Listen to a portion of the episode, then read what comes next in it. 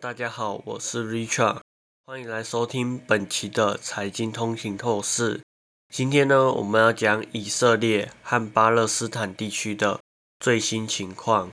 根据最新数据，这场冲突已经造成超过两千三百人死亡，还有超过八千一百人受伤。这是一个令人心痛的数字，代表了太多的家庭和个人的牺牲。巴勒斯坦卫生部门宣布，巴勒斯坦地区的死亡人数为一千一百二十八人，其中加萨地带的死亡人数高达一千一百人，而有五千三百三十九人受伤。与此同时，以色列国防军报告称，以色列的死亡人数已经超过了一千两百人，并有超过两千七百人受伤。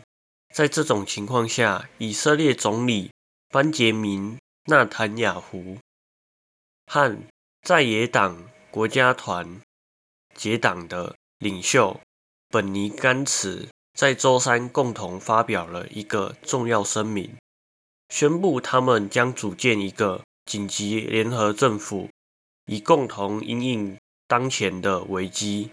本尼·甘茨也曾担任以色列的国防部部长。根据甘茨的提议，这个小型战时内阁将负责指挥以巴冲突。内阁成员仅包括班杰明·纳坦雅胡，还有甘茨和以色列的国防部部长约亚夫·加兰。此外，以色列国防军的前参谋长加迪·艾森科特和以色列。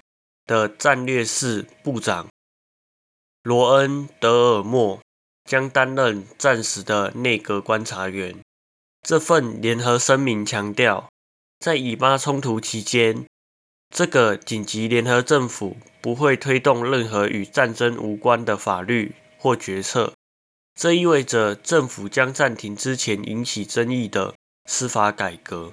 最后，约亚夫·加兰表示。